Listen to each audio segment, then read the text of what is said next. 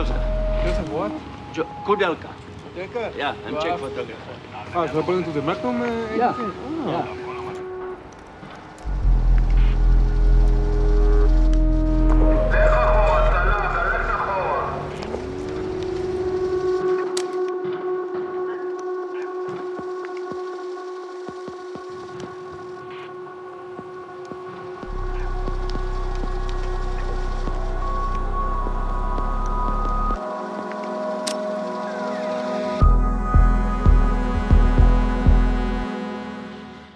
大家好，欢迎收听这一期的禁止携带。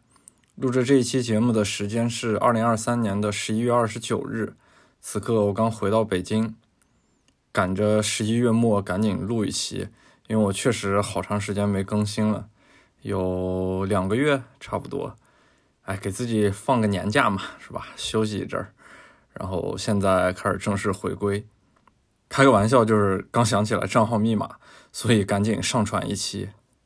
哎，说归说了，但其实这段时间我也并没有闲着，而且呢也想了很多主题，但是由于很多不凑巧的原因吧，反正就是最终没有录，嗯，耽搁了很长时间。在上一期录完肯尼亚之后呢，我其实想录一个番外，然后因为我想到了我另一个朋友，他呢是非常专业的动态方面的摄影师，是专门拍摄野生动物的。他作为 BBC 还有迪士尼这些很专业的有关动物纪录片频道的职业摄影师。我当时呢是想找他聊一下的，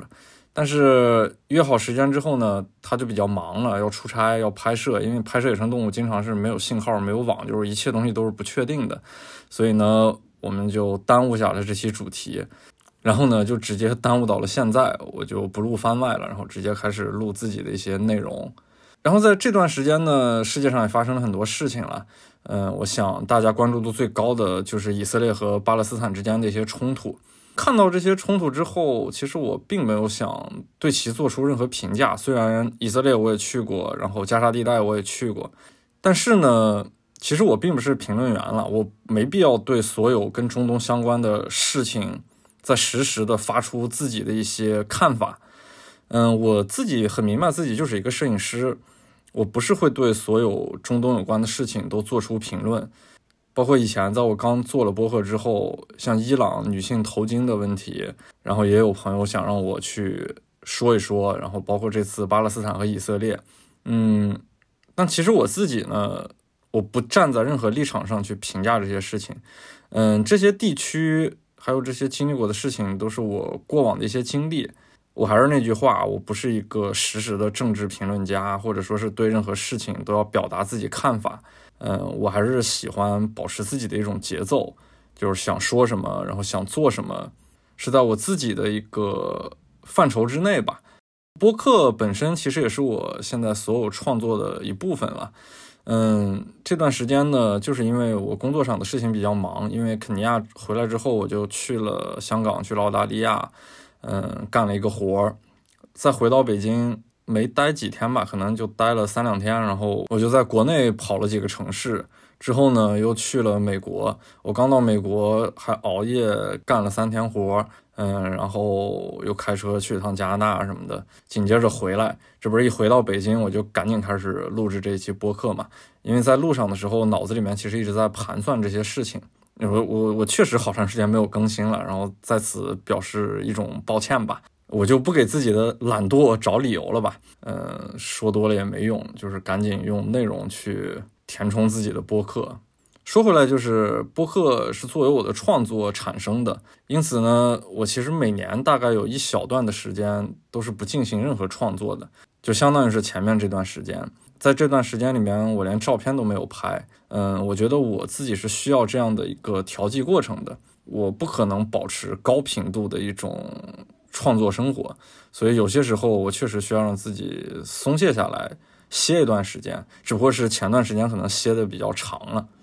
啊。对了，就是有一个小的喜讯，我这档播客节目《禁止携带》前段时间获了一个奖，二零二三年第二届 CPA 中文播客奖。呃，我的《禁止携带》获得了他们这个奖项里面的一个小类，叫年度城市旅行类。就还是蛮意外的，因为 我这么佛系，就更新的频率也不固定，承蒙大家的喜爱，就是获得了一个在我意料之外的奖项，所以在这里也谢谢大家的各种捧场。这个奖的类别是城市旅行类，可能我的博客目前听起来还是比较偏旅行的嘛，所以呢，我就想这期节目也就着旅行这件事情来说说自己的拍摄故事。其实我一直不觉得自己在旅行，我一直强调自己其实是因为拍摄照片而不得不进行旅行，就是旅行是我完成拍摄的一种方式。我觉得大家共识的一种旅行其实是更加轻松愉悦的，但是在我看来，拍摄这件事情它总是伴随着一些类似于苦行僧一般的行为，它其实整个还是比较辛苦的。所以呢，我并不觉得拍摄是一种旅行，但是我要承认，旅行的方式帮助我完成了很多拍摄。而且之前我也看到一些朋友的留言，问过有关就是我如何开始拍摄中东的这件事情，我呢也一直没有进行解答。所以呢，这一期我是想正式来说一说有关自己拍摄中东的故事。嗯，毕竟我好长时间没有录了。嗯，回归的一期主题呢，我还是希望与中东相关。但是我不得不说，二零二三年这一年，我基本上没有去中东地区。去年的密度还是挺大的，但是今年由于各种原因，我没有去到中东。所以呢，在没有这样现实体验的基础之上，我不太想再作为回忆去说具体的一个地区。我呢觉得讲自己的故事可能会更好，正好呢也借助自己的这个过往的经历，嗯，让听这个播客更为年轻些的朋友，无论是高中的还是大学的，哦，就说到这儿还挺意外的，就是我没想到听这个播客竟然有这么多很年轻的朋友在听。这期听完听到我的故事，也奉劝大家别走上我这条歪路。正好呢，二零一三年秋天是我第一次去中东的时间。现在是二零二三年，这个时间段正好经历了整整十年，中间各种自己与中东的故事、成长的一些经历，都与我这十年拍摄中东相关。所以呢，我就想借助这一期说一说自己和中东拍摄的故事。录制这期节目呢，其实我也有自己的思绪在里面。原因就是前两天我坐飞机从伊斯坦布尔飞回北京的路上，飞机的航线呢，当时正好是从阿塞拜疆的首都巴库上空飞过的。巴库坐落在一个狭长的半岛之上，在夜空之下，整个城市灯火通明，伸向了里海的深处。然后里海的东边呢，就开始逐渐隐藏在了云层之中，我看不到土库曼斯坦的各个城市。在里海的上空呢，我就想向南眺望，想窥探到伊朗的边界。但是由于距离太远，我没有办法看到任何伊朗的灯光。这个航线等于是路过了中东的北部。我在飞机上呢，因为时差也睡不着觉，所以呢，我就想到过去，想到中东，还想到过往的时候也有些航线在中东的上空飞过。比方说，路过美索不达米亚平原的时候呢，能看到巴格达、巴士拉这些伊拉克很著名的城市。有些时候呢，也会从埃及的上空路过。能够看到尼罗河三角洲，从开罗一直到亚历山大那一大片灯火通明的地下的世界。每次路过中东的这些上空呢，我的思绪总会不由自主的重新回到地面之上。我过去在中东拍摄很多照片的时候，自己所有过往的经历。因为虽然世界这么大，但是我觉得跟我自己连接最深的地区，它仍然是中东地区。我始终为这样的两洋三洲五海之地所着迷。我也不知道为什么，可能真正的原因就是因为和我自己成长的经历有关。我把自己很多的热情，无论是对摄影的，还是对地理上的探索，还是对拍摄主题的探索，还有以中东为起点对整个世界的探索，都融在了这一片地区之中，也融在了这十年之内的一个时间段里面。我觉得世界上没有任何一个地区。能够替代中东地区在我心中的地位，因为看到中东，我好像就看到了这十年的自己。所以之后我自己无论再怎么样的成长，每当飞机可能路过中东上空的时候，我仍然会心潮澎湃。我的思绪一下就回到二零一九年夏天，我发过的一条朋友圈。当时呢，我是在耶路撒冷，坐在大马士革门外的石阶上发的这么一条朋友圈。我把它原封不动的读一遍。三个正统犹太教徒从亮着彩灯的大马士革门走出耶路撒冷的老城，从我身边走过，说着我听不懂的希伯来语。一家穆斯林伴着阿拉伯音乐的背景音，有说有笑地进入大马士革门。坐在这里，我遥想两百公里之外真正的大马士革，不曾想自己可以去到战乱时期的大马士革，也在一场跨年的末日狂欢之中见证了它和平的到来。大马士革背后的整个中东腹地是六年来我自己不断往复的地方。从2013年开始摸索阿富汗、伊朗，到2014年去约旦、黎巴嫩寻找难民营开始，直到今天在伊拉克和叙利亚腹地来回穿梭不同的区域，甚至见证了伊斯兰国在叙利亚最后的灭亡。直到现在，我都不觉得自己会如此之快的来到以色列，来到耶路撒冷。看着远处亮着灯光的金顶清真寺，摸着西墙，再穿过大马士革门，坐在小广场上，浑身都有一种过电的感觉。耶路撒冷和大马士革是两座我最喜欢的城市的名字。地缘上来说，至此走遍了中东腹地的所有国家，站在麦加净寺和麦地那先知寺，就觉得自己会在不远的时候能够看到耶路撒冷的远寺。也正是因为这样，在中东地区过往的经历，让自己入境以色列变得尤为困难。安全人员中午在严苛的审问之中，帮助自己回忆了六年的所有行程，也是阿拉伯之春之后整个中东腹地的各种变化的回顾。也就在这一刻，我才顿觉自己竟然与中东地区参与的如此之深。最终，安全人员还是将我放行。此时此刻，我坐在耶路撒冷。中东数千年来，所有的繁杂都集中在了这里，让自己处在这个时空巨大的漩涡中心。周围的人根本不会在意这个远方的东亚人面对大马士革门为何热泪盈眶。耶路撒冷的凉风吹在我的皮肤上，它是真实的。我也感觉到自己的过往都不是任何虚构。这是我当时发的一条很长的朋友圈。我当时入境以色列的时候，是拿着三本满是中东履历的护照落地的特拉维夫。以色列的边检经过了六个小时的盘问，他基本上是帮我回忆了这六年在中东地区的各种经历。安全人员非常的专业，也非常的熟练，他们会拿着我每一本护照翻看每一个出入境章，询问我去那边干什么，去了多久，去过多少次，见了谁，认识谁。他们能够非常熟练的在我手机的通讯录里面输入加九三。然后我通讯录里面所有阿富汗的电话号码就出现在了屏幕上，他们一个个的记录，并且把每个人的名字会拿出来问我说：“这是谁？你跟他干了什么？你为什么认识他？他的职业是什么？”同样的步骤，他还输入了九六四，这是伊拉克的区号；九六三，这是叙利亚的区号；还有九六幺，这是黎巴嫩的区号。在他们不断的高强度的这种问话之中。我真的是把自己之前六年所有在中东的行走，彻彻底底的因为他们的询问而回忆了一遍。这十年，我感觉能够分为三个阶段。嗯，先是最早的三年，也就是从二零一三年开始，一直到二零一五年。之后呢，是二零一七年到二零一九年。再往后，二零一九年之后的时间，也就进入了疫情了嘛。然后疫情之中和疫情之后是另外的一个阶段。所以呢，我就通过这三个阶段，把自己这十年之中在中东拍摄的一些故事，按照一个线索去梳理一下。其实我之前的播客的各种内容之中，多多少少也掺杂的一些碎片，在这期呢，相当于是把它们整个梳理一下。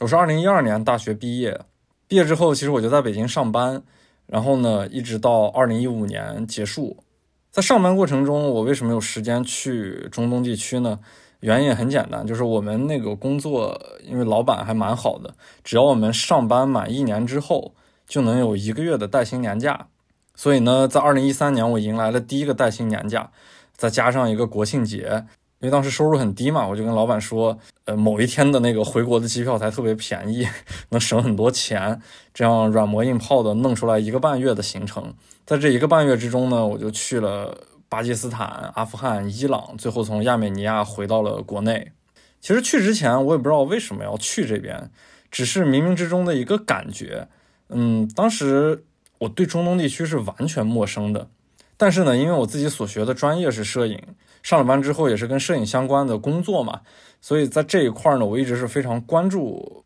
摄影本身的。我在上大学期间很崇拜的一些摄影师。他们多多少少都有去中东实地拍摄过的经历，他们都喜欢拍摄一些，也不能叫喜欢吧。然后他们的工作的一方面都是拍摄冲突地区，这些照片其实最直接的会给我视觉上还有心理上的震撼。除此之外，可能才是图片美学呀，或者说是事件本身呀，或者说是图片故事这些跟摄影专业度相关的东西。通过他们拍摄的内容，包括内容所呈现的地区，我觉得当时对于我来说，这些东西是最直接能够刺激到我的。所以呢，我就是希望在大学毕业之后，没有什么束缚的情况下，如果自己有能力，也想像他们一样去到自己认为跟他们比较接近的场景之下去拍摄一些照片。一个是向他们学习，另外一个呢，就是看看自己跟这些。我所崇拜的摄影师之间的差距到底有多大？另外一个原因呢，就是我其实想看看这个世界特别不一样的一面。当时我的世界还是蛮小的，我也没有去过很多地方，我只去过东南亚还有南亚的一些国家。从中国再往西走的任何地界，我都是没有触碰过的。在我当时去过的所有国家之中，除了印度之外，跟中国在视觉还有在生活在各个方面都有很大的不同。但是东南亚这些国家呢，总的大的感受来说，还是跟中国比较像的。我就想去到一些跟中国完全不一样的，然后完全陌生的这些地界。嗯，综合原因下来呢，这些地方也比较便宜，也相对来说比较好去，在距离上呢也没有远到特别的夸张。因为我当时没有什么钱嘛，很多时候行走都是只能通过陆路的方式去进行，因为陆路的方式是最省钱的，也是最容易接近。这个整个大地上的真实的一些东西的，不像坐飞机从 A 点到 B 点是一种直接的跨越，只有陆路的方式才是一种循序渐进的，你能够感知到周围所有的真实带给你的各种直接的回馈的这么一种方式。所以就是在现有的条件下，我觉得如果能去到阿富汗，就是一个比较在我的能力范围之内可以到达的，我所认为所有综合元素下来最适合的地方。然后再有一个原因呢，就是我到现在就可以很坦然的陈述自己当时很年轻的时候想去中东的一个原因，就是我自己觉得这事儿很酷，这事儿能满足我的虚荣心。然后呢，这件事情也让我自己觉得活得很有劲儿，能让我觉得与众不同。因为年龄小嘛，都想出风头嘛。虽然这个事情不是我去中东的主要的一个原因。我主要的原因还是想拍照片，想跟我更为崇拜的一些摄影师在工作方式和工作地点上更为接近，就跟现在一样。有的朋友可能会问我去中东的一些战乱地区，我都能感受到他们那种并不是为了某些事件的本质想去到中东，他们就是觉得这事儿对于自己的生活经历来说是一件很酷的事情，可以跟别人活的不一样，在茶余饭后是一个特别能拿出来说的谈资。他们跟我不太一样的一点就是，我更想参与更多，我想用镜头去记录更多，然后呢，把自己揉在这一片区域里面，就是虚荣虚荣的这个层面，我绝对是有的。但是在第一个阶段之后，也就是最早的三年之后，我逐渐就远离了这件事情，也能促使我自己进入下一个阶段。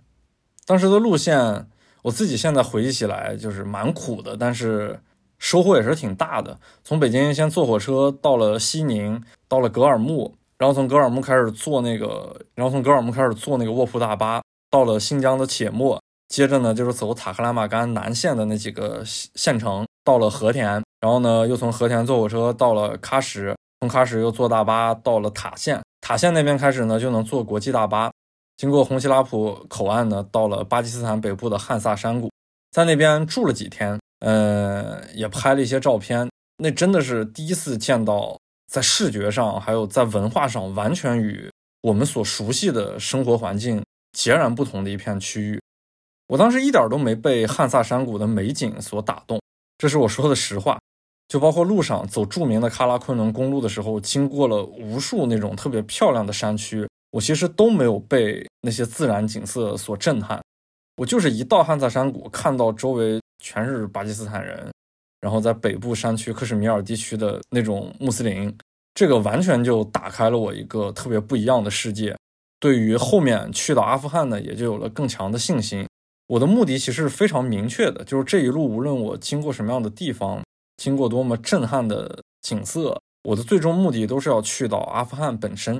就当时那个地理位置，那国名好像是我最重要的一些东西，在我粗浅的认识之下。这东西就成了我唯一的目标，也是唯一的一种内陆的信念吧。接下来就从汉萨山谷坐那个长途大巴，在克什米尔地区经历了二十四个小时才走到了巴基斯坦的首都伊斯兰堡。当年过那个喀拉昆仑公路的时候，所有的大巴车还有大卡车都要集结好一个队伍，然后前后呢有武装护卫，经过那个北部的山区。因为当时说北部山区有很多塔利班嘛，我当时印象最深的事情就是我是又饿又困，面对所有那种恐怖的威胁，什么塔利班对我们的袭击啊什么的，我觉得这种恐惧在饿和困面前好像都有点不值一提。我当时在大巴车上就真的是只想睡觉，然后只想吃东西，听到塔利班三个字是麻木的。那是二零一三年，没想到九年之后，二零二二年，也就是去年我去阿富汗的时候，跟塔利班是那样的一种相处模式。我之前的博客有说过，所以这一切都不是固定的，这些都是流动的。然后经历过这么长的一个时间轴，才能感受到这个里面。属于自我的一种很说不清楚的体会。在巴基斯坦的伊斯兰堡，我知道它的郊区有一片很大的阿富汗难民营，然后我就去那边去拍摄了两天，真的是从来没有见过那样的一种生活场景。虽然我当时已经去过了印度孟买那个达拉维的贫民窟，但是达拉维和难民营还是不太一样的。整个巴基斯坦的那个阿富汗难民营是没有铺装路面的，整个地面都是泥地。然后所有的小孩都光着脚在那个泥里面到处的疯跑，大人们呢都在那个土坯房子里面坐的有一种无所事事的感觉，所有人的眼睛都是直勾勾的盯着我。我第一次被那么多人围在一起，然后注视，就那一路所有的感受，对于我自己成长经历来说都是第一次。我见到的所有的东西都是第一次冲击到我，所以当这么多第一次袭来的时候，它真的是我自己睁开眼睛看世界的一个过程。所有人围着我的时候呢？我的思维其实马上会回归到摄影本身，我觉得这样的照片不是我想要的，因为我拍到的并不是大家生活的一个常态，他们都处于一个好奇的状态，是一个比较虚假的状态，与他们自己的日常生活是截然不同的。所以呢，我就想办法避开所有好奇的眼睛，尽量去到人们的家里面。于是呢，就一方面是为了避开这些好奇的人们吧，呃，另一方面呢，也是想拍的所谓的更深入。于是呢，我就走到了一户家里面，然后正好那一家人坐在一个床上面在吃午餐，因为当时那个土坯房里面的光影是非常好的，嗯，土坯房嘛，里面也没有灯，它唯一的光源就是旁边的那扇门，然后那个光很自然的散进来，屋子里面那种氛围呢，就是一个特别好的画面，所以我就为这一家人拍摄了一些照片。之后离开伊斯兰堡，又去到了白沙瓦，去那边也是为了办阿富汗的签证，但是白沙瓦没有办到。最后不得不又回到伊斯兰堡，才办到了阿富汗的签证。等于是这一路我最想去的地方，通往它的那道大门已经打开了。在最早期的时候拍摄照片，其实很多时候都是非常肤浅的。我其实只能像这样，没有任何背景知识，也没有跟他们共情的方式，也没有对他们过多的了解。作为自己呢，也是一个比较懵懂的状态。就所有的这一切都是非常粗浅，但是呢又非常直接的碰撞在一起的时候。产生什么样的画面，产生什么样的化学作用，都是我自己没办法把控的。一切东西其实都有点看运气，然后一切东西呢都具有很强的随机性。在这样的情况下，我真正进入了阿富汗，我发现问题来了，就是我胆子很小。我在阿富汗有点害怕，我害怕莫名其妙的爆炸，我也害怕莫名其妙的绑架。所以呢，我在喀布尔的那几天相对来说是比较蹑手蹑脚。就最后一天呢，我终于鼓起勇气，我觉得我要去喀布尔。我在视觉上认为最好看的就是那些山区的贫民区去看一看，去拍摄一些照片。然后呢，很鲁莽，也很无知，就这样大手大脚的就去了，然后也拍完了，也回来了。其实现在回想起来，这些行为都是非常鲁莽。我没有发生任何事情离开这些地方，只能说明我自己当时的运气好。从我现在在阿富汗的了解程度和拍摄的深入程度来说。我绝对不会允许十年前的自己在喀布尔做那样的行为。这些所有的不确定性都是我自己预先所不知道的，因为当时网络的信息也很少，我没有途径去了解更多的东西。我所能获得到的最直接的信息都是新闻，因为新闻都是一些死亡数字、一些爆炸的事件、一些恐怖袭击，这些东西并不能指代极其真实的生活。极其真实的生活，就是我每天在喀布尔仍然能看到各种各样的车堵在一起，它像一个特别繁杂、特别拥挤的大城市。山地的贫民区有非常多好看、错落有致的房屋，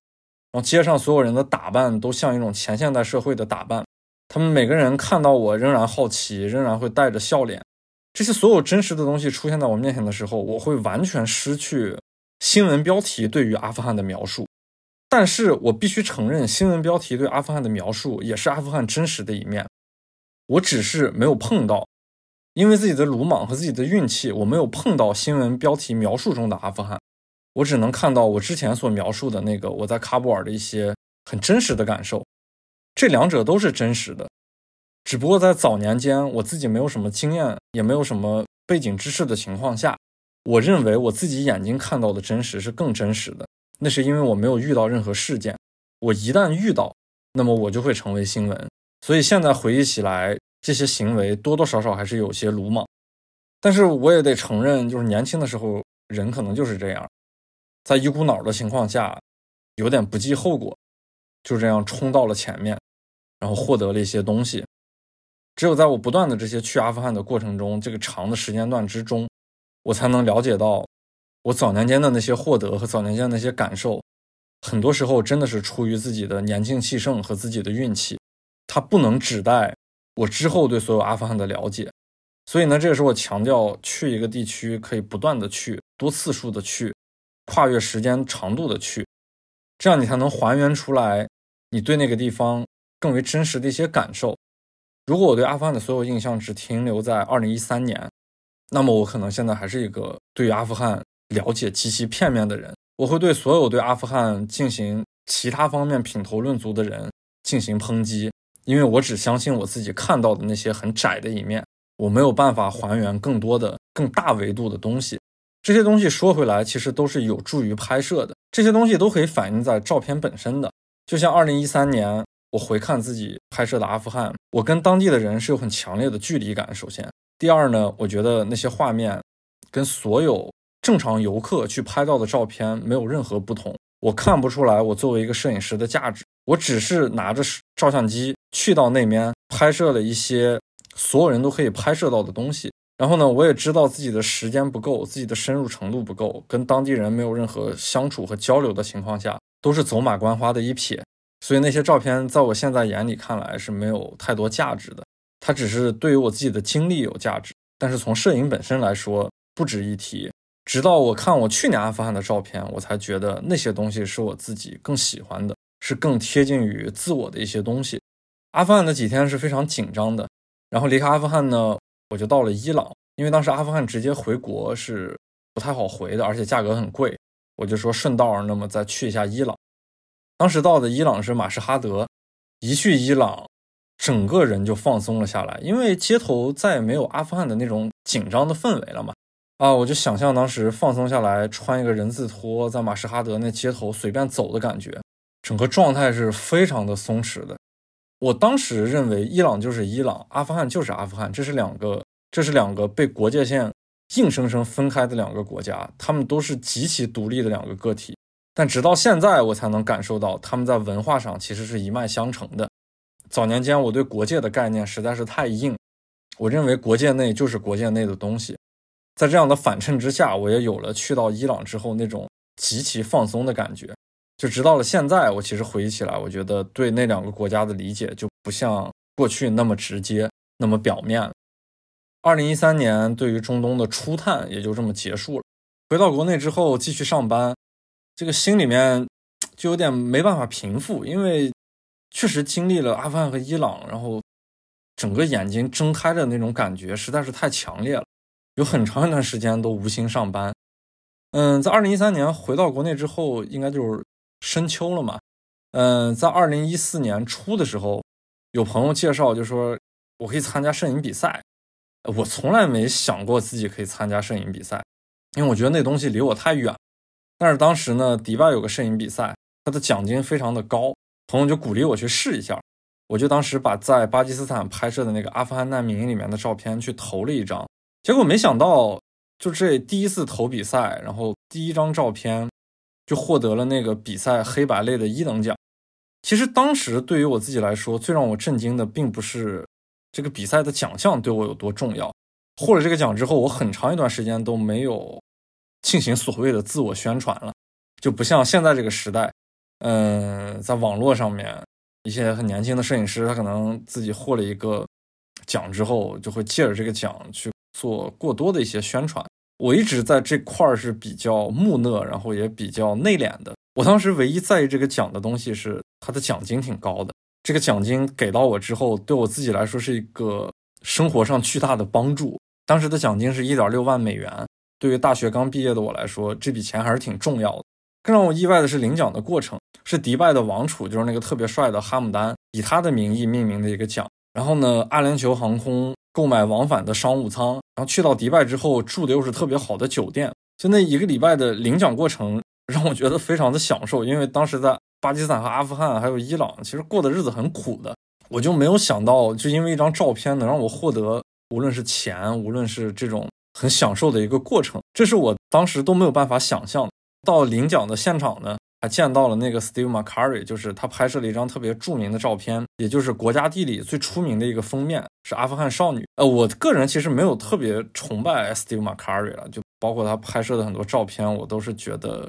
还好了，他不是我特别喜欢那种状态，但是那也是我第一次见到这种只能在媒体上看到的大师级的摄影师，就就整个这个人还是很激动的嘛。这样的一个经历，我觉得就对于我自己来说是一个十足的运气，它让我大学刚毕业之后比较困苦的生活得到了一笔自己看来是创作基金的这么一笔钱，所以呢，我拿着这个钱就更有信心拍摄更多的照片。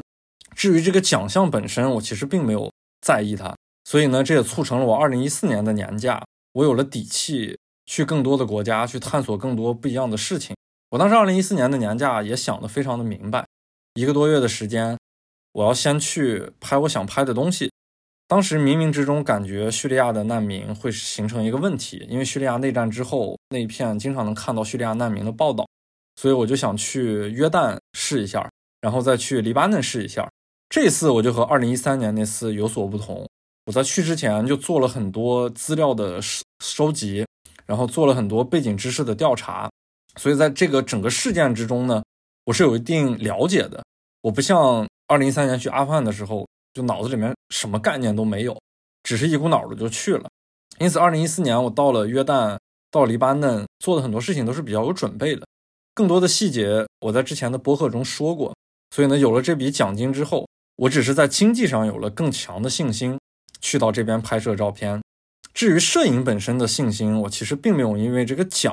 给我带来很多，我甚至于有点抗拒，这是我的实话。然后，二零一四年，我自己觉得我在一个难民营拍摄了一家逃难的阿富汗人，然后因为拍摄他们获得了一个十万块钱的奖金，我多多少少对他们得有一些回馈。然后这种回馈呢，我觉得又不能把这。十万块钱直接给到他们，原因很简单。第一，我当时也很贫穷；第二，就是给到他们，我觉得如果按总的来说，这可能也是自己安慰自己的一个理由吧。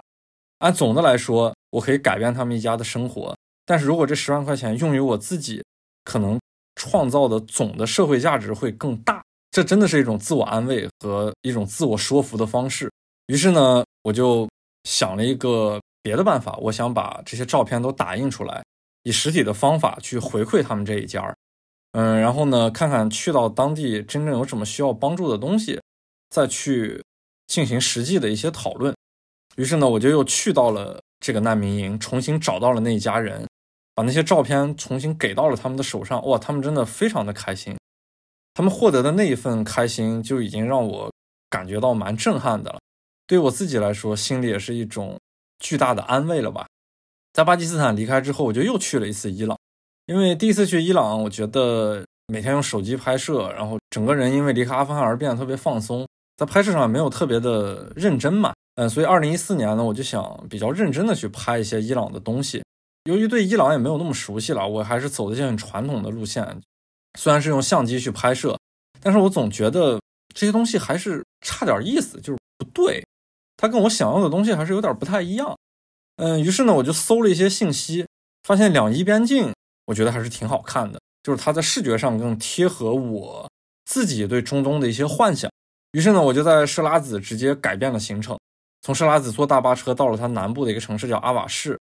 然后在阿瓦市又包了车去到了两伊边境，去到了几个两伊战争时候的遗迹，还坐的船游了一下阿拉伯河。阿拉伯河呢，也就是著名的两河底格里斯河和幼发拉底河最后汇聚到一起形成的那条河。这段阿拉伯河很短，在伊拉克巴士拉的东边，在伊朗阿瓦市的西边，也就是两国的国界线。终于呢，在一个陆路的边境口岸，我看到了很多两伊战争时候废弃的坦克啊，我就在那边去拍摄。嗯，只是觉得这个遗迹对于我自己来说是想拍的，但是我没想到当时运气特别好，因为那个地点特别的偏远，平常的时候其实是没有什么人的。嗯，当时正好赶上一个学校，而且是女校，有很多穿着那个黑色长袍的女学生，她们就跑到那边去去参观，所以一下呢，一个很荒芜的地点来了很多当地人，这就让我很兴奋。再加上这些都是学生嘛。当时那个年代也有了智能手机，所以这些学生之间呢，他们就拿着那个智能手机去拍摄照片。因为学生都比较年轻，比较活泼，有的女学生就爬上了那个坦克，站在那个炮塔上面，张开双臂，让别的同学去拍摄。我呢就在这群人的旁边，我也为他们拍摄了照片。最后拍摄完这张照片之后，我觉得形式感还是挺强烈的，然后也挺好的。回到国内之后呢，再加上有了第一次获得那个比赛奖项的经历嘛。我就又把它投了一个比赛，然后这个比赛是我自己还比较看得上的比赛，就是美国国家地理的摄影比赛。这个地方其实我想说另外一个故事，就是这张照片投完美国国家地理之后，我压根儿就没有当回事儿，反而是我重新投阿联酋的那个比赛，就是我前一年获过奖的那个比赛，我每天特别的着急，因为这张照片进入阿联酋那个比赛呢，它也是一步一步的，就他会发邮件告诉我你已经经过了第一轮评审，经过了第二轮评审。然后你进入了那个 final list，也就是入围了。之后我就想到我第一年的邮件，再往后的流程应该是他告诉我我获奖了，然后呢会问我要护照的照片，给我办签证，并且呢给我买机票。但是第二年这张照片我投给阿联酋的比赛的时候，我觉得时间点差不多的时候，他竟然没有再给我发后续的邮件。我甚至于有天晚上在失眠，我就在想，难道这张照片没有获奖吗？我其实更在意的就是，如果第二年接着能获奖。我就又能获得一笔奖金，这笔奖金又能给我在拍摄上有很大的帮助。我就把所有的心思好像都放在了这个比赛上面。结果，直到这个比赛最终颁布了获奖的那个状态，我都没有获奖。我就知道啊，原来我就我就感觉自己被扇了一耳光似的。就是我终于反应过来一件事情，我不能把这些精力放在比赛上面。这跟我对摄影的初衷是背道而驰的。我觉得能获奖是意外的事情。是一些运气，是一些其他的东西，但是如果把摄影的主心骨放在各种比赛、各种奖金上面，那么一定是离我自己对摄影的想象渐行渐远。所以呢，经过了这件事情之后，我脑子就变得比较清醒了。但是没想到，又过了一段时间，我没当回事的那个美国国家地理的摄影大赛给我发了邮件，告诉我获奖，就让我还是蛮意外的。但是当时我真的就很年轻，然后也很。很无所谓，就是第一，这个奖我也没当回事儿。虽然美国国家地理这个奖，大家听起来是在摄影方面是一个比较厉害的奖，但其实我更在意的是美国国家地理之后的一些我所喜欢的奖项，也就是更为业内的一些摄影师所知道的一些摄影比赛的奖项，是大众所不熟知的。我绝对承认，在大众范围内，在大众认知的摄影范围内，美国国家地理这个奖绝对是殿堂级的。但是作为一个摄影师，就是我并不觉得这个奖有什么。但是获了就获了嘛。然后我还收到了邮件，呃，因为美国国家地理的总部在华盛顿，然后他还给我发邮件说我可以去那边领奖。我还发了个邮件问人家说你们会给我出签证和机票吗？然后当时人家就回我说是我们不包含这个，就是我们可以给你出邀请函，然后你自己来美国去领奖。啊，我一听我就说，哎，这这不行，这我倒贴钱的事儿我不干。所以就这么大的一个奖，我也就无所谓。压根儿没当回事儿。就同样这张照片，我当时因为二零一四年其实有点陷入比赛之中，我投了很多比赛，有有很多比赛都入围，然后还进行了展览。这些事情经过之后，到了二零一五年，我就彻底淡然了摄影比赛这些事情。我想进入一些更专业的方式，而不是这种靠运气、靠走马观花去拍摄一些形式感很强、很有利益的那种单幅照片。这些东西都不是我自己想要的东西。我想要进入下一个阶段。二零一五年的年假呢，我还是想借着这个年假去中东拍摄照片。不过在二零一五年，我参加了一次马格南的大师班，嗯，本来我报的那个导师是 Alex 莫约利，他是一个意大利的摄影师，经常拍一些冲突地区，我还是很喜欢他的照片的，在那个时候。嗯，不过他当时因为有事儿，还是因为签证什么的，没有办法来到这边去代课，换了德国的一个摄影师叫托马斯德沃扎克，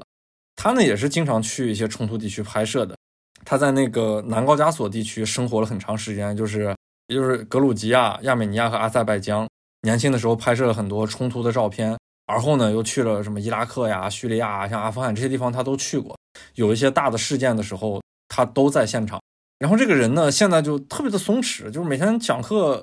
在我们教室鞋也不穿，就光脚踩在地毯上，整个人我们看上去其实是有点偷懒就是他无所事事的，然后也对所有的事情都无所谓，特别的不吝。我当时安慰自己，就是说这种经历过大风大浪的摄影师都是这样的一种状态。其实到了现在，我真的明白，确实是年龄和经历到了那个份儿上，人就是那么一种状态。所以呢，我现在也很理解当时我们所认为的某种他表现的很懒散的状态，其实那是人的一种松弛。然后那一次大师班，其实跟导师并没有学什么，只是学了一种摄影的方式，就是我第一次接触西方是怎么教摄影。嗯。大量的时间都是在讨论，呃，有一个专业的英文词叫 critique，没有正确与否，没有对错，所有的人在一起碰撞，然后碰撞出来一些可能跟你所想的东西完全不一样的结论，这些东西才是真正会影响你后续的创作。那次更大的收获是认识了一些朋友，他们呢都是在媒体里面工作的，我觉得那个时代是，就二零一五年那会儿，已经算是最后的新媒体时代了。就各个新媒体都是比较看重这些摄影师拍摄的一些专题、一些故事，会拿出来放。所以我记得在二零一五年前后的那个那几年，大家还是能通过各个新闻端看到很多独立摄影师拍摄的故事、拍摄的专题。但是再往后的日子就再也看不到了，或者说是变得越来越少了。我相当于是赶了一个末班车，因为我一一直是很自我，就是我一个人，我从来没有认识那么多朋友，我也没有在媒体上过班。那次算是认识了很多媒体的朋友，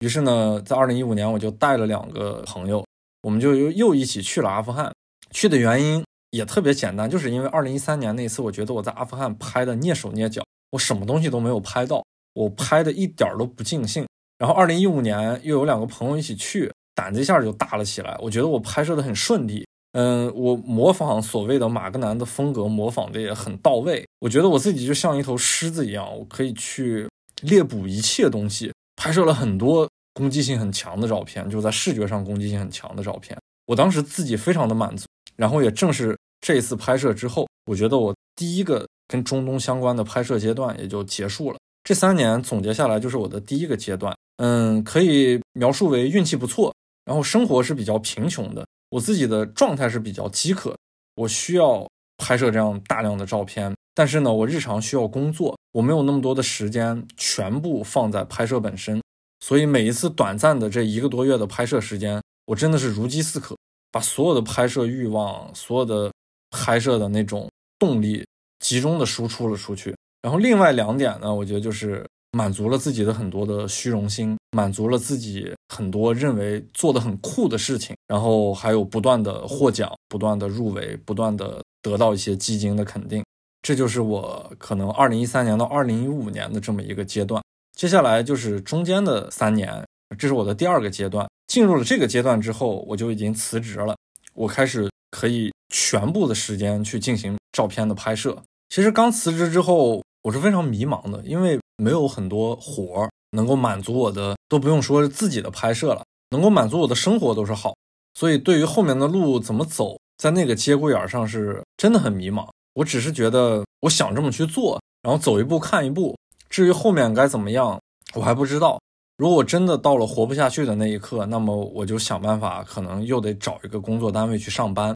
如果我能接着通过各种各样的活儿满足自己的拍摄，就这么往下走。那么我肯定要坚持这样的方式继续做下去，因为更自由的生活和更自由的时间对于创作本身是更加有利的。然后这边呢，在经过二零一六年那个比较算是昏暗的时代吧，就是也比较贫穷的这么一个状态，二零一七年的时候逐渐变得好了起来，我的活变得越来越多，但是我的拍摄生活好像也逐渐的在远离中东，因为虽然活儿多了，但是那些收入还不足以支撑我不断的去中东拍摄，更不足以达到一种我所理想的状态，就是我可以常住在中东，像西方的一些自由摄影师一样，在那边每天待着，然后拍摄很多东西。这种生活对我来说还是有点过于冒进，然后我没有那样的勇气，我也没有那样的契机。但是相比于这种更为理想的状态之下呢，我觉得也是有了一个不错的机会，就是在二零一七年的时候，我认识了《三联生活周刊》当时的主笔刘怡，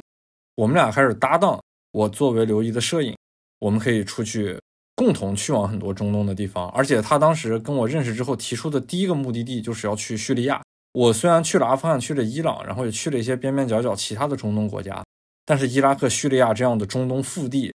是真正我想去的地方。而且那段那段时间，这些地方还在打内仗，还有伊斯兰国，是一个特别复杂的局面。对于我自己来说，如果能去到中东腹地，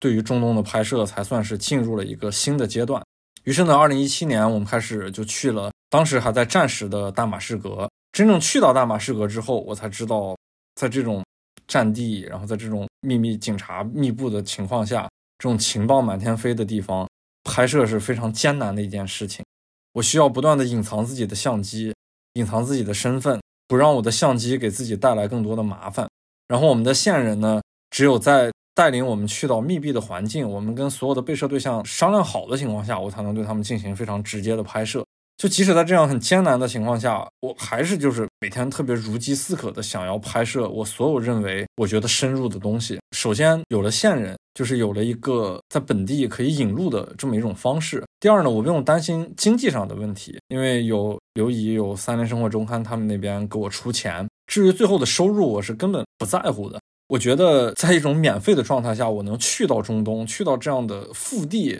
已经是非常棒、非常感恩的一件事情了。于是后面我们俩又搭档，二零一八年去阿富汗，二零一九年又去到了罗加瓦叙利亚，见证了伊斯兰国最后的覆灭。然后呢，又去伊拉克，之后又再回到阿富汗。原因就是我们在二零一八年的时候认识了西克马蒂亚尔的随从，就是我们能遇到跟阿富汗近代渊源如此之深的这种大人物，这样的事件对我们来说是非常重要的。所以我们不断的去阿富汗，在在此之外又去了中东很多腹地的地方。还去到了沙特阿拉伯，就是哪里有事件我们就想去哪里，哪里有故事我们就去哪里，不再是第一个阶段的时候我那种只是过去看一看的心态。我觉得在这个三年的过程中，自己是变得更加的专业。这种专业是一种作为摄影师来说真正的专业，它不是一种很懒散的状态。我的目标是更加明确的。我去到一个地方做什么事情，它的前后都是非常清晰的。前期的一些资料的铺垫。然后人物的寻找，到后期的一些如何的输出，这些东西都形成了一种让自己都觉得是一个非常良好的一种工作状态了。所以那段时间就好像一个青壮年似的，就做很多事情，冲劲儿非常的大。它跟第一个阶段的那种鲁莽的冲劲儿是不一样的。那个时候就像一个无头苍蝇似的，我乱撞，然后我有些时候能靠运气撞出来一些东西。但是到了第二个阶段呢，一切该获得的东西都是水到渠成的。因为我们经历了非常专业的一种想象，一种专业的行动力，还有专业的实施方式。不过，在跟刘怡长期的搭档过程中呢，我也认识到了摄影和文字的一些不同。嗯，举个最简单的例子，就是比方说我们在阿勒颇的时候，我我觉得阿勒颇当时满地都是那个战争废墟，这个对于我的摄影来说，视觉上是极其震撼，极其让我站在其中不知所措的一个场景。我只想花极多的时间去如饥似渴的把我认为所有我想拍摄的东西把它拍摄下来，但是文字记者就不一样。他当时面对阿勒颇的时候，其实对于他来说，采访对象不是特别的多。我们的工作方式是完全不一样的。这个就想到另一个战地摄影师，一个年龄很大的战地摄影师，他说过的一句话。他说：“摄影师不一样，他需要把大量的时间。”耗费在真实的事件之中、真实的场景里面和真实的人物之上。文字记者可能在当地的一个酒馆跟三六九等的人随便聊聊天，他就能还原出来这个事件，或者说甚至于在远方的一个酒馆采访了几个参与过这个事情的人，就能获得事件的本身。这个是与摄影之间巨大的一个不同。这个事情其实我也深有体会，所以每次去到中东呢，我的一整天时间都得耗费在这个真实的环境之上，拍摄大量的照片。这些照片之后可能也不一定能用于刘一的稿子，但是对于我自己来说，我身处了那个环境，这些照片对于我自己的拍摄是有意义的，就对于我自己这个人来说是有意义的。我对中东的一些感受，我对中东的感知，我全部通过图片的方式去将它们还原。在这第二个过程之中呢，我在摄影方面反而就变得更加的饥渴，对很多东西就已经祛魅了。就像我第一个阶段我所说的那些什么所谓的虚荣啊，满足自己觉得很酷的这些事情啊，就完全过了这个阶段。因为我对这个事情本身已经祛魅，我更希望接近摄影本质的东西。和我对中东的一种自我的理解，我不再以任何国家、以任何自己过往的经历去给自己贴标签儿，去觉得这些东西能够佐证所谓的自己。如果通过那些东西去佐证自己，那是真正的一种不自信。也正是在这样的过程之中，我知道了什么是真正的战地记者。其实，在中国是没有真正的战地记者，只有那些去过战地的一些记者。呃，不过说到这里，我也强调一下自己，我一直不把自己当做记者，我永远是一个摄影师，我就是去一些冲突地区拍摄照片，我不带回来任何实质性的报道，也不带回来任何实质性的评论，所以我不觉得自己是一个记者。我即使是通过文字的输出方式，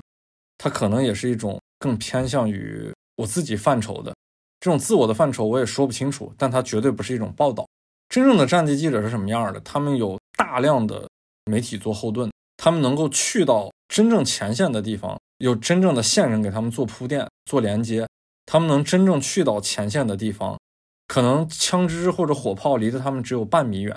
他们自己呢有急救的资格，有持枪的资格，在关键的时刻他们是可以自卫、可以杀人的，然后呢也可以帮助别人去进行医疗救助，这种是真正职业的战地记者，这种职业在中国是没有的。我们能够看到很多战乱时期的前线报道，无论是来自新华社还是来自央视，其实这些报道大部分时候都是当地的雇员去做的。我们的记者是被保护的很好的，不让去到真正危险的地方，因为出了事情以后，这个责任很大。我不得不承认，在这件事情上，在战地报道这件事情上，我们和西方很多媒体是有很大差距的。我也不不得不承认，作为自由摄影师的范畴来说，这些去过冲突地区的摄影师来说，我与我所认识的一些西方的摄影师来说，就那些自由摄影师也是有很大差距的。他们可以把一整块两三年或者好多年的时间，一直放在一个冲突地区，不断的追踪，不断的报道。我不得不承认，这样的事情我做不到。也正是因为如此，我也感觉到了自己的一种平静。也知道了有一些土壤是不允许我能够按照自己的理想继续向前的。我如果天天去拍摄中东，最直接的问题就是回来是没有市场的，没有人为我买单。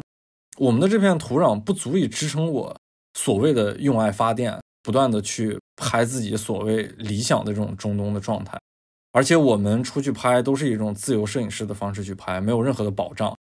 如果去到真正的前线，我只能自己对自己负责，我没有任何能让我感到安全的后盾，我也没有任何资金上的支持，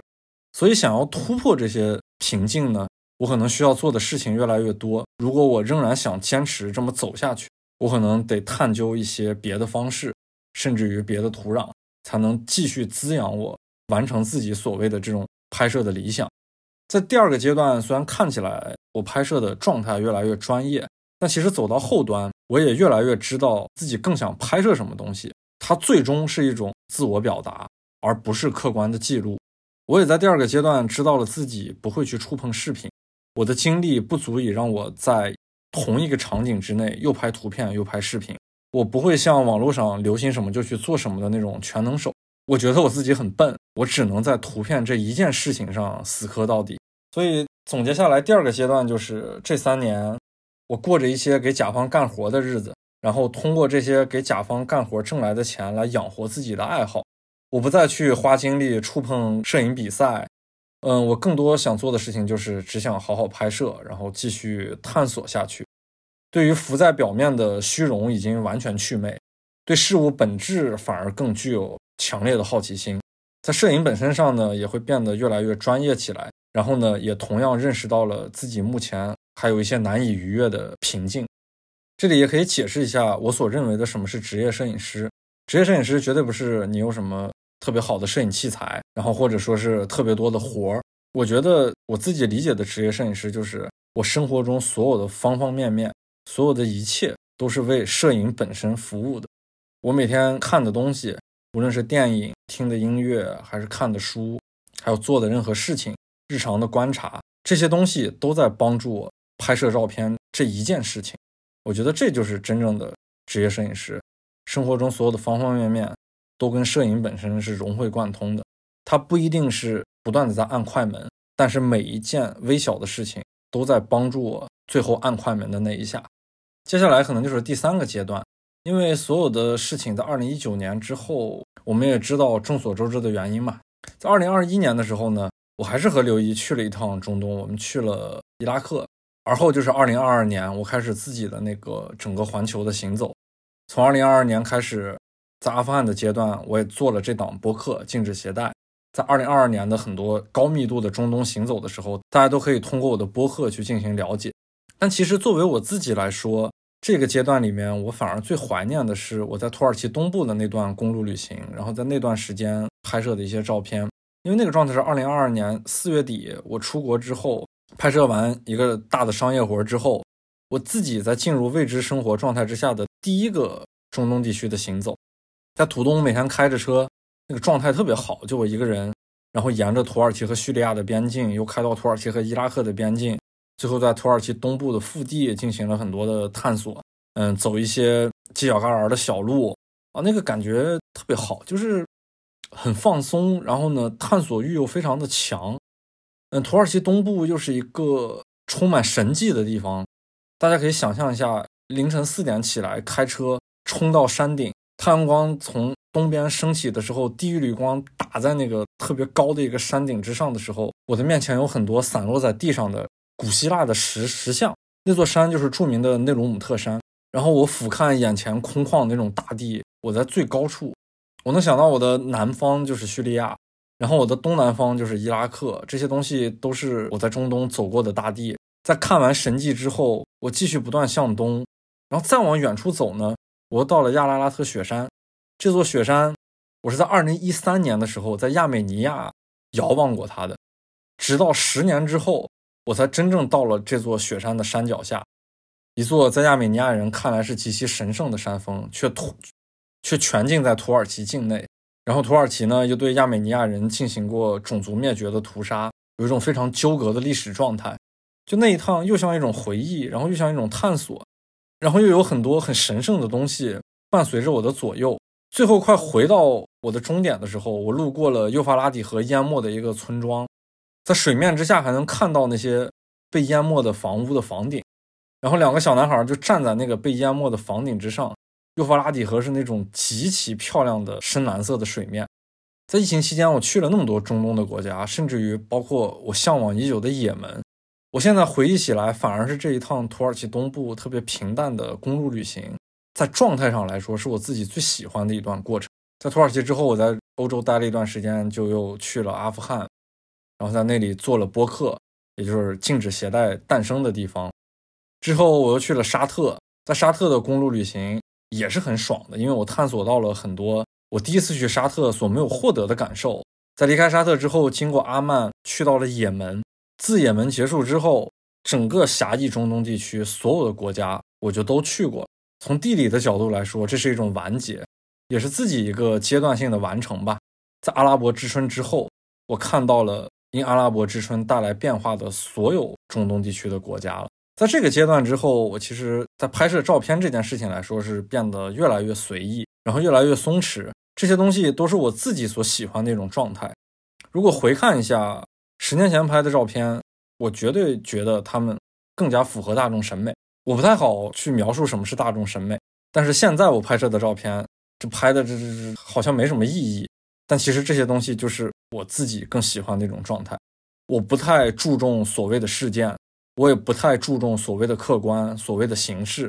我只想拍自己喜欢的照片、喜欢的地方、喜欢的人物，还有喜欢的细节。还有喜欢的质感，这种状态是无拘无束的，然后自由自在的。最后输出的方式也可以是多种多样的。我并没有像过去那么死磕一种所谓的执念了。我觉得这种拍摄状态才是更适合我自己的。我在第二个阶段致力想做一个报道摄影师，我要拍摄极其专业的对于我所喜欢的地区、我所喜欢的事件的直观的报道。但是我发现，在经历过一段时间之后，一些拍摄之后，我还是更喜欢第三个阶段的。我我达到了就是自己对于摄影的想象，然后中东也逐渐开始在我这里变得虚无。我见证了他的十年，我也仍然会之后接着不断的去，但是拍摄的照片已经不再是最初那种特别直接、特别具有信息量、特别客观的东西了。接下来拍的所有的东西都会更贴近于自我的一种状态、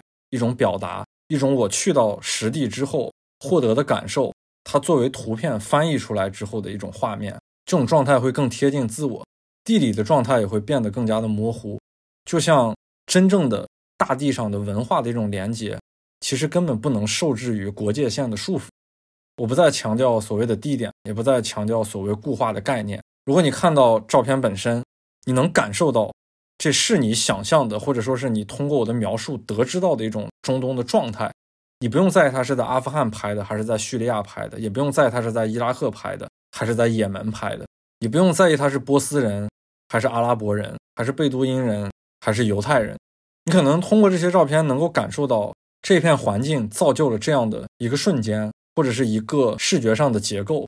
或者仅仅是一个细微的说不清楚的感受。我觉得这就足够了。哎呀，我从没想到在播客里面说这么多有关摄影的事儿，虽然不是跟拍摄照片本身相关的，但是多多少少。听上去跟摄影的关联度还是挺高的，毕竟我的播客是一种摄影的辅助输出，我从来没想过直接去说摄影本身。嗯，接下来说一下有关我的出行吧。其实我的出行总是带有很强烈的目的性的，虽然看起来我总是不断的在跑啊，就看起来特别像旅行，但其实我都是为了拍摄照片。嗯，这个方式很明显的状态就是，我绝对不会为了一张低价机票或者说是一个特殊的什么旅行方式去左右自己的出行的。嗯，左右我出行的方式都是源自于我想拍摄什么样的照片，我想拍摄什么样的照片，就会制定什么样的目的地，然后制定好目的地，再去看以什么样的方式去实施。所以在这样的过程中，看上去比较像旅行。嗯，所以这就是我所说的用旅行的方式去完成我照片的拍摄。就比如前几天我在美国开车的时候，因为现在用的是冬令时嘛，所以下午的时候天黑的比较早，傍晚的时候。正好又是个阴天，那个掉了叶子的树就特别的好看，那种很深沉的色彩，然后在阴天之下带来一种，就是我特别喜欢那种肃穆感。我就想起来前几年在那个波罗的海三国，一个深秋的时候，每天白天的时间特别短，然后开车走那种很深邃、然后很浓密的那种森林里面的路的时候，那感觉特别的好。所以就这么一个瞬间，我就想单纯的去拍摄一组阴天，脑子里面都产生了很多。不一样的画面，所以这种东西它可能会成为影响我去出行的一个原因。我不会为了一张低价机票心动去改变自己的一些出行状态，哎，所以这也错过了很多具有经济效益的这种出行。比方说，有些时候我脑子一热想去拍摄一个什么东西，我看到这个机票又很贵，但是为了拍摄，我是可以不惜代价，就说去还是要去。这也给我带来一些痛苦。就是我每次出去，只要我带着相机，哪怕去了一个能让人特别放松的地儿，我心里面永远在绷着一根弦儿，就是我得拍摄照片。然后这个状态会让我变得，就一旦进入这个拍摄状态，任何这种能让我放松下来的事儿就都没有。所以有些时候，我真的可能需要一些真正的旅行，让自己放松，不再想拍摄的事情。但是在大部分情况下，对于自己来说，这个事情都很难做到。我只要。拿着相机，拿着能够拍摄东西的设备，哪怕它是一个手机，那么一旦进入这个状态，我无论在哪儿，我可能都是都是摄影优先，无法做到真正的旅行。但是好处就是常年跑了这么多地儿，快一百个国家，确实积累了不少这种旅行的经验。我可以叫它是出行的经验吧，我觉得不太能叫旅行的经验。每次出行我都是带极少的东西，我是属于那种连一根多的充电线都不想多带的人。我不希望我的背包里面多任何我觉得没用的东西，这是跟常年出去，然后尤其是老去中东地区形成的一种习惯有关。就是我觉得没有什么东西是不能放弃的，除了我的相机，因为我的相机是所有能转述我对这个所谓自己的表达的一种工具吧。如果没有了相机，那么我可能真的就是这段时间就是白费，然后没有什么意义。但是我现在也想，就是如果真正的哪怕把相机也放弃了。就是就比方说，我遇到什么意外了，在在类似于哪个国家相机被抢了这种事情，我觉得那么最终我没有办法放弃的，然后也最终不可能放弃的，你就是我的感受。至于我的感受，我可以用其他的方式输出，无论是做播客还是做文字，它可能不是图片那么最适合我的一种方式，但是我的感受仍然有可以输出的可能性。那么说到摄影，我觉得总得说一下有关摄影器材的事儿吧。对于我自己来说，器材就是越小越好，然后越低调越好。我最早一次出去，就就二零一三年那次出去，我是用的办公室的一台富士的家用的那种小相机，我连现在型号都忘了，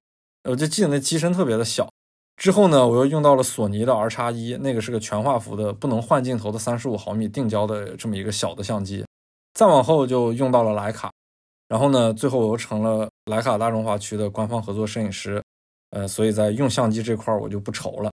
在摄影上面我真的是完全不注重器材，就我对器材是没有迷恋的，然后我可以说是毫不注重器材，我最注重的还是拍摄画面本身。但是我觉得基于这一切呢，是因为我尝试过很多，就胶片时代的东西我其实都尝试过，各种各样的画幅，各种各样的相机，甚至于自己去冲洗胶卷，从四乘五的画幅到幺二零的画幅，然后到幺三五这些我都用过。当这些东西都用过之后呢，我觉得就会知道摄影的边界是在哪儿。知道了这个摄影的边界之后，再根据自己的拍摄题材去选择拍摄的器材，这个是非常重要的。就是这个顺序要搞清楚，不要因为器材去左右你的拍摄。器材一定是工具，它是帮助你完成拍摄的一个重要的东西。你的题材如果需要什么样的器材，再让什么样的器材出场，这种。感觉就像旅行和拍摄之间之于我的关系，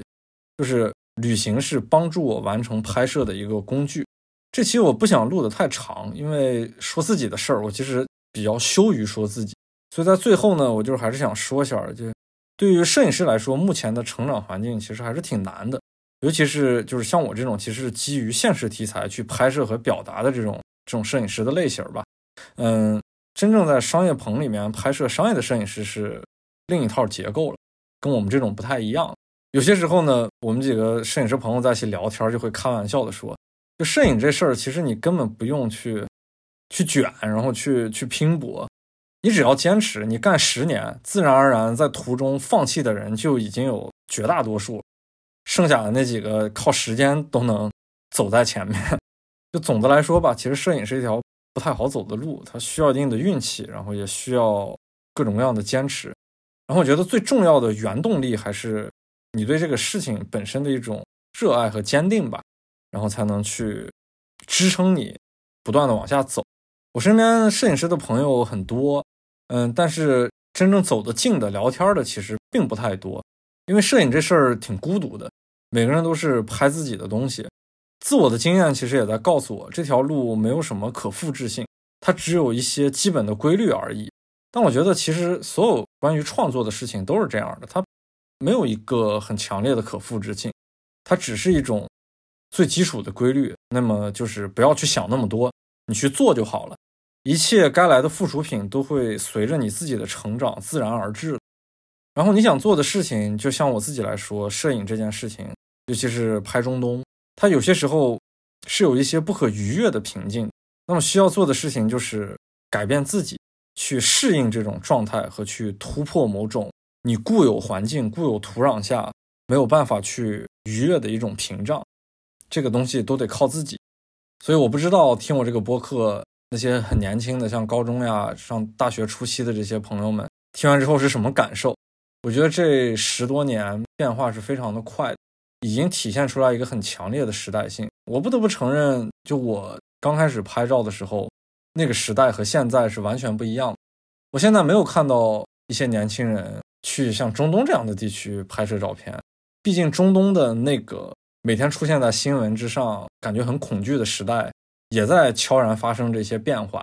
我们看到的更多信息都是特别直接、特别铺天盖地的，在网络上流行的一切东西都变得很快。我好像已经有点跟不上这个时代，我还是比较愚笨的，就是只能按照自己的这种状态接着往下走。因为我真的很喜欢这件事儿，所以我想尽量的去做更多的一种尝试吧，看看它能变成什么样。哎呀，最后放上结尾音乐吧。结尾音乐我就想继续，因为说中东嘛，就还是介绍一些跟中东相关的比较当代的音乐。今天介绍这个乐队叫 Taxi Kebab，